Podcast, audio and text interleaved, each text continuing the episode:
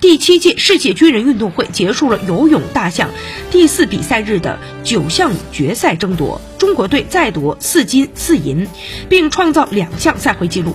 其中，季新杰以三分四十八秒三三获得男子四百米自由泳决赛冠军，并创造赛会纪录。于静瑶以两分二十三秒三六获得了女子二百米蛙泳决赛冠军，并创造了赛会的纪录。杨俊轩。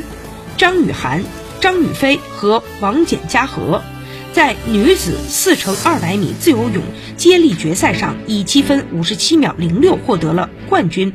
杨俊轩在本次军运会上已经拿下了六金。